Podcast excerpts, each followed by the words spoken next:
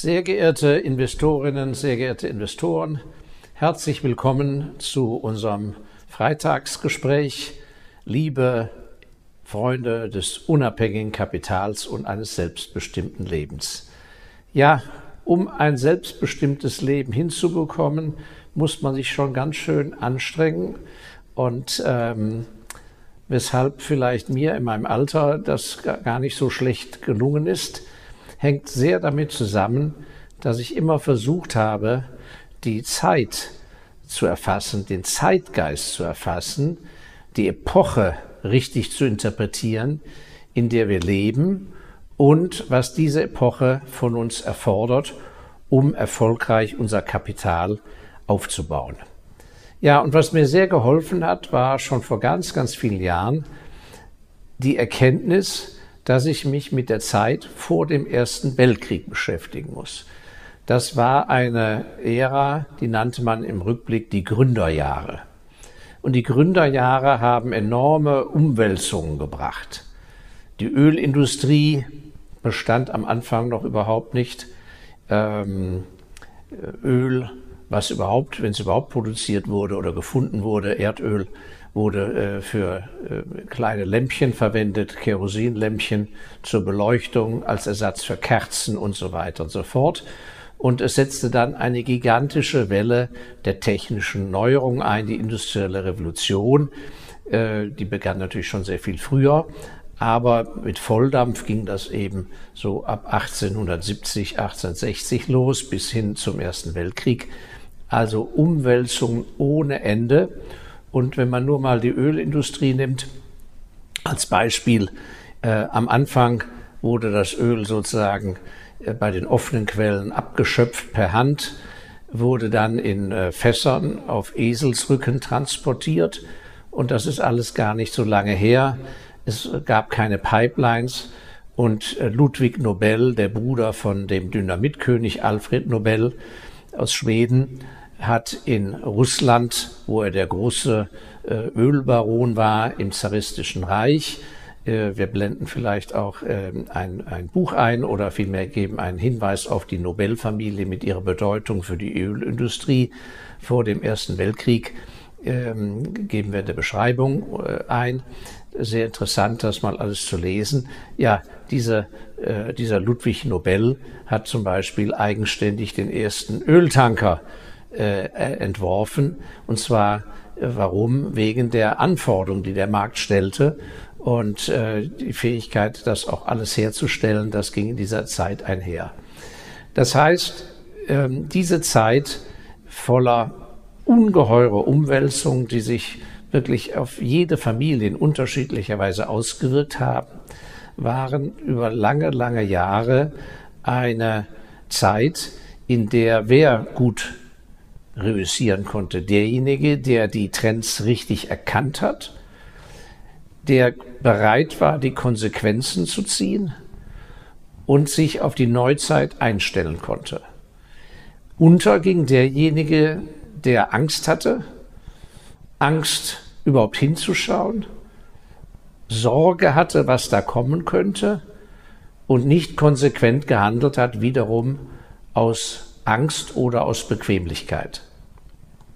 Nun, es setzte dann natürlich äh, die, die fundamentalen Ereignisse der beiden Weltkriege ein, die letzten Endes ähm, unser Dasein hier in Zentraleuropa, Westeuropa bis, würde ich sagen, vor kurzem maßgeblich geprägt haben, weil das war eine Phase 50er, 60er, 70er, 80er, 90er Jahre, die 90er Jahre dann vor allem durch die Öffnung des Ostens, das Zusammenbruch des Zentral, der Zentralplanwirtschaft ähm, im Osten, nun eine Phase geprägt durch, man kann letzten Endes sagen, natürlichen Wiederaufbau.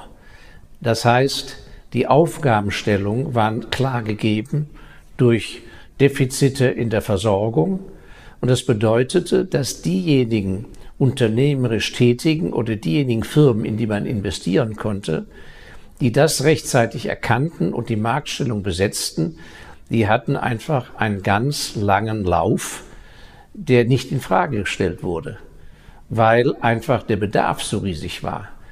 Das heißt, wenn eben in der Chemieindustrie so und so viel fehlte und man gehörte zu den drei großen Chemieunternehmen, BASF, Bayer und Höchst in Deutschland damals, dann war der Fall klar, weil der Bedarf für Artikel, die aus Chemikalien hergestellt wurden, Plastik etc., war einfach riesig und ersetzte Materialien wie Leder, wie Holz und so weiter. Packmaterial etc. So, das heißt, das war eine Zeit, in der wir diese sogenannten Nachkriegsjahre, aber wie gesagt, die streckten sich bis in die 90er Jahre rein, die sehr geprägt waren, trotz Wachstum, durch einen starken Status quo, durch enorme Stabilität, Kalkulierbarkeit, Unangreifbarkeit. Vor allem, weil Westeuropa und Nordamerika letzten Endes die Welt für sich abgeschottet hatten.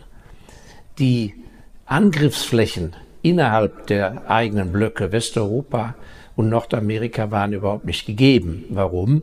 Wie gesagt, bis 1990 fiel der ganze Ostblock aus. Das war ein dankbarer Abnehmer für Dinge, die er leider ja selber gar nicht hinbekam. Das war nur eine Frage, wie er äh, devisenmäßig das schaffen konnte als Käufer.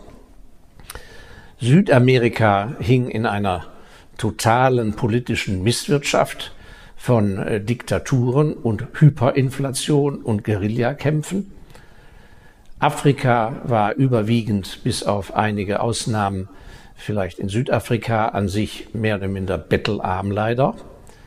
Und auch der große asiatische Block, einschließlich China, damals genannt Rotchina, war durch die Auswirkungen von Mao Zedong in seinem kommunistischen Zentralplan Wirtschaftssystem sozusagen völlig außen vor.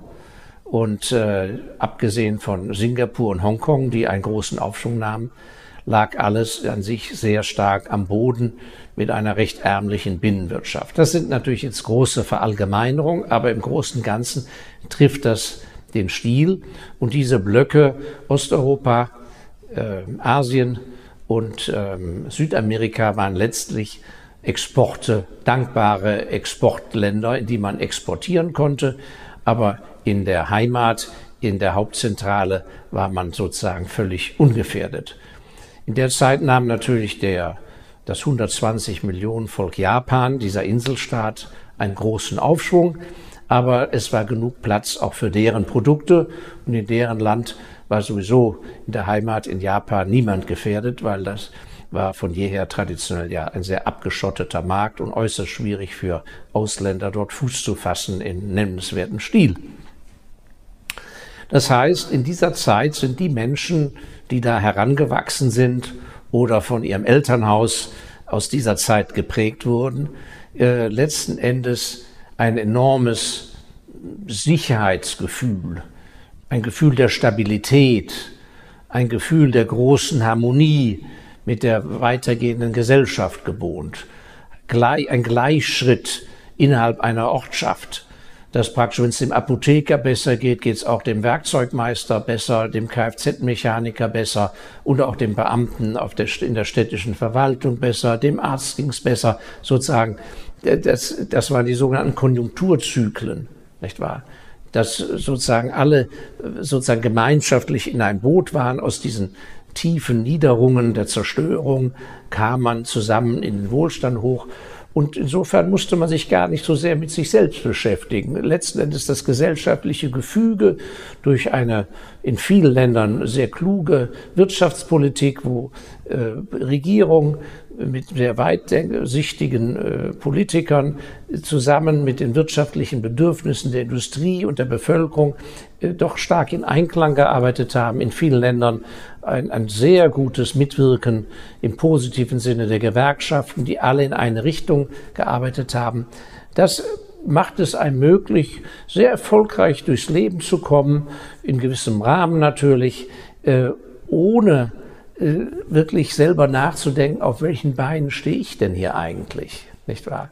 Und wenn man einmal so den Weg gefunden hatte mit seiner Selbstständigkeit oder einer Dienstleistung oder mit einer gewissen Position in einer großen Organisation, war das Ding an sich gelaufen. Und ich weiß noch, als ich äh, 1900 was war es denn, 1982 äh, meinen ersten nachakademischen äh, Job hatte. Da war mir war klar, in der Bundesrepublik Deutschland war ja ein sehr abgeschotteter Raum. Die DDR existiert ja noch als solches. Da wusste ich noch, in diesem abgeschotteten Raum des Westdeutschlands waren sich alles gut vergeben. Und äh, wenn man gewisse Qualifikationen vorweisen konnte, dann war an sich der Anspruch auf einen gewissen Lebensstil war klar gegeben. Und es war ja nur die Frage, ob man da also eine große Karriere machte oder eine mittelgroße Karriere. Aber dass man in seiner Existenz vielleicht mal bedroht würde, ja, oder dass das extrem schwierig werden würde, das war an sich in den Köpfen der meisten Menschen überhaupt nicht äh, geistig vorstellbar. Nun, warum erwähne ich das alles? Weil wir heute im Jahr 2023 in ganz anderen Verhältnissen leben. Wir leben zwar räumlich noch vielleicht in den gleichen Wohnungen und Häusern und haben immer noch die gleichen Nachbarn und fahren ähnliche Autos, aber die Zeiten haben sich radikal verändert und aus meiner Sicht für diejenigen, die an einem selbstbestimmten Leben interessiert sind und an dem Aufbau eines unabhängigen Kapitals hat es sich zu guten Zeiten geändert, weil die Starre, die Klammer der Gesellschaft ist weg. Letzten Endes sind wir genau in den Gründerjahren gelandet, nur dass jetzt nicht Öltanker erfunden werden und äh, Heizgeräte äh, und der elektrische Strom und ein Flugzeug und ein Automobil. Und ich habe mir hier, damit ich es nicht äh, vergesse, nur ein, zwei Punkte notiert, werde ich also gerade mal auf mein Blatt schauen. Also, was sind jetzt die großen Revolutionen, mit denen wir leben, auch wenn Sie das gar nicht als Revolution spüren. Aber es ist eine Revolution, die unglaubliche Chancen bietet, wenn man die als solche erkennt. Das ist tatsächlich und zwar keine Eintagsfliege, das ist der Einzug der künstlichen Intelligenz, Artificial Intelligence. Es ist der, die sind die veränderten Mobilitätskonzepte für große Metropolen, aber auch für die individuellen Fahrzeuge hin zu einer anderen Antriebstechnik. Im Moment, wie es aussieht, die Elektrofahrzeuge. Es ist der Bedarf an seltenen Erden für neue Batteriesysteme. Es ist im gesellschaftlichen Reiseverhalten der ein Siegeseinzug von großen Konzernen wie Airbnb. Ähm, es sind die äh, Bewegung hinweg von den fossilen Brennstoffen, Öl, Kohle und so weiter, die Fra Infragestellung der Atomkraft. Und das alles hat wirklich einen sehr ähnlichen Charakter wie mit dem Gründerjahr, nur mit einem großen Unterschied. Der große Unterschied ist zweierlei. Das eine ist, in den Gründerjahren hatten wir noch eine große Trennung zwischen Oberschicht und Unterschicht, wenn man so sagen darf. Da gab es noch das sogenannte Proletariat. Und es war sehr auffällig, wer betroffen wurde. Denn ohne große Empathie wurden Arbeiter äh, in Branchen, die plötzlich obsolet wurden, von einem Tag auf den anderen auf die Straße rausgeschmissen. Und diese Menschen waren wirklich existenziell bedroht die gingen barfuß, die, die Kinder verhungerten und so weiter und so fort. Das heißt, die Sichtbarkeit der Veränderung, die Radikalität der Veränderung war für jeden auf der Straße sichtbar und spürbar. Heute spürt man diese Veränderungen nicht so ohne weiteres. Es gibt natürlich auch hier traurige Ausnahmen, aber en gros leben die Leute erstmal alle so weiter nicht wahr? Die, die ziehen nicht gleich aus ihren Häusern aus oder müssen den Gürtel so viel enger schnallen, weil eben Reserven da sind. Wohlstand ist aufgebaut. Es wird massiv geerbt. Das heißt, dass Menschen erstmal eine Weile auch sehr gut über die Runden kommen, auch wenn ihre eigene Tätigkeit schwer eingeschränkt wird. Und das andere ist natürlich, und das ist der fundamentale Unterschied, und das ist, was für uns Investoren so wichtig ist, dass man das jetzt anerkennt, die Geschwindigkeit, die Schnelligkeit, mit der wir mit diesen Veränderungen konfrontiert werden.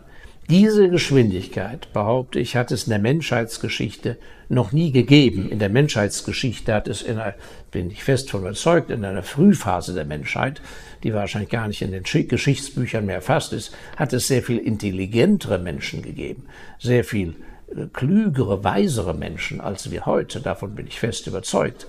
Aber die Geschwindigkeit der Umsetzung von Ideen, von Visionen, von Fantasien, die war noch nie so hoch und die kommt, und das finde ich ganz toll, durch die Digitalisierung und ist eben etwas, weshalb wir mit unserem Plädoyer ein selbstbestimmtes Leben, eine so ungeheure Chancen haben als Individuen. Wir sind nicht mehr Teil einer gesellschaftlichen Soße und von der abhängig. Nein, ganz und gar nicht, sondern von dem, was wir selber in der Birne haben, im Kopf haben, an Wünschen haben, im Herzen haben.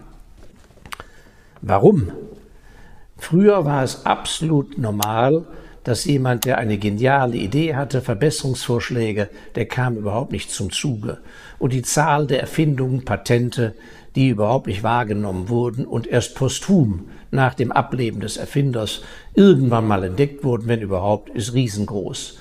Und die Zahl der Konzerne, ich habe es neulich erst ich hoffe, ich trete dem Konzern nicht zu nahe, von Ericsson gehört, wo mir ein ehemaliger Vorstand erzählt hat, wie in den 80er und 70er Jahren reihenweise Patente aufgekauft wurden, die man vielleicht für bedrohlich hielt, 5 Millionen Euro oder 50 Millionen Schwedenkronen etc. etc. spielte keine Rolle. Da gab es ein Komitee, das traf sich einmal im Monat. Da wurden so, was im Markt passierte, wurde begutachtet und dann hieß es, kaufen wir auf, aber nicht um es zu benutzen, sondern damit es uns nicht bedrohlich wird. Der Erfinder bekam das Geld, hat wegen mir Glück gehabt noch die Erfindung ab im, äh, im, im Tresor für immer, für alle Zeit vernichtet. Und was es für Exzesse da gab, erzählte mir dieser Vorstand, stellen Sie sich vor, in-house wurde uns angeboten der Touchscreen, also der Bildschirm für im Kleinen und im Großen, wo man ohne Tastatur eben Dinge eingeben konnte. Und das hat sich ja bei unseren Mobilfunkgeräten komplett durchgesetzt. In der damaligen Zeit bei Ericsson, lange bevor Apple das hatte, lag das bei Ericsson auf dem Tisch zur Begutachtung. Und dieses, diese Erfindung wurde nicht nur nicht, aufge, wurde nicht, aufge, wurde nicht aufgekauft, um zu verschwinden, sondern man war so arrogant und sagte, so ein Schwachsinn wo Leute doch die Chance haben, auf einer Tastatur etwas einzugeben, braucht man doch überhaupt kein Touchscreen. So ein Blödsinn. Und man hat einfach darauf verzichtet. Und zwei Jahre später kam Apple mit dem Touchscreen. Also, was ich sagen will, ist, dieser Form von arrogantem, überheblichen Schwachsinn und von Dummheit, das wird mehr und mehr abnehmen oder hat schon, ist zu Ende dieser Blödsinn an Stabilität.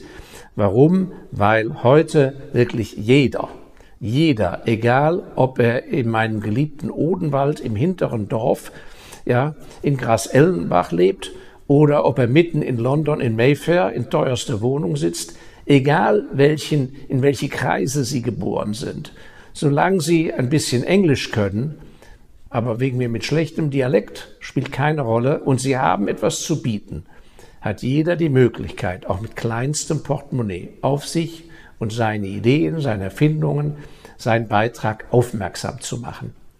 Und dass die Welt, anders als nach dem Zweiten Weltkrieg, als Folge der Währungsreformen und Kriegsschulden, die Welt ist heute voller Geld. Daran spielt auch spielt keine Rolle, ob Zinsen angehoben wurden jetzt äh, oder nicht oder weiter angehoben werden, spielt keine Rolle. Die, die Geldmengen sind inflationiert. Das Geld der Welt sucht händeringend was? Intelligenz und Talent. So. Und warum ist das nun für einmal natürlich eine sehr gute Nachricht für alle, die selber unternehmerisch tätig sind, aber warum ist das so wichtig für uns Investoren? Es ist deshalb so wichtig, dass wir bei der Auswahl unserer Engagements im Unternehmerischen, also bei den Aktiengesellschaften zum Beispiel, können wir uns nicht mehr einfach darauf ausruhen, dass wir sagen, wunderbar, guck mal an, diese Firma hat vor 25 Jahren diese schöne Marke erfunden und die läuft ja prima und äh, alles stabil und die haben sich das Management und Aufsichtsrat gemütlich gemacht, nicht wahr? Die haben immer ihren so und so viel Marktanteil und haben da ihre kleine Marge und die Dividende, ja, ist ja recht stabil. Hauptsache, die Dividende wird gezahlt. Ich kann nur sagen, man muss ganz genau überprüfen bei allen Engagements, und das machen wir Tag und Nacht in unserem ME-Fonds Special Values, ist die Firma fundamental bedroht, beziehungsweise hat sie den Firmengeist, die Corporate Culture, die Firmenkultur, hat sie die finanziellen Mittel und schafft sie die Anreize für diese jungen, innovativeren Menschen, schafft sie Anreize, diese für sich zu gewinnen, damit man top vorne bei der Zeit mit dabei bleibt. Wer da den Zug verpasst, wird ein, das Nachsehen haben, sowohl als Angestellter in so einer Firma, wo er denkt, er könnte eine Karriere machen, da wird nichts mit großer Karriere, und genauso als Investor, indem man praktisch den Laden finanziert mit seinem Eigenkapital. Das wird nach, der Schuss wird nach hinten rausgehen. Man merkt es am Anfang kaum. Die, äh, die Analysten werden mit allen möglichen Argumenten kommen, warum das so ist und hier und da und Ablenkungsmanöver und Nebelbomben. Aber im tiefsten Inneren ist das Fallbeil gefallen, wenn gewisse Dinge aus diesem Gründerzeitcharakter nicht adressiert werden. Also ein ganz spannendes Thema. Ich danke Ihnen sehr, dass Sie zugehört haben und ich appelliere an Sie, dass Sie Ihre Investments daraufhin einmal durchschauen an einem regnerischen, berühmten Wochenende, was ich oft erwähne. Nutzen Sie dann die Zeit, jammern Sie nicht übers Wetter, freuen sich über Ihr Depot und Ihr Kapital. Bis nächsten Freitag. Alles Gute, Ihr Markus Elsässer.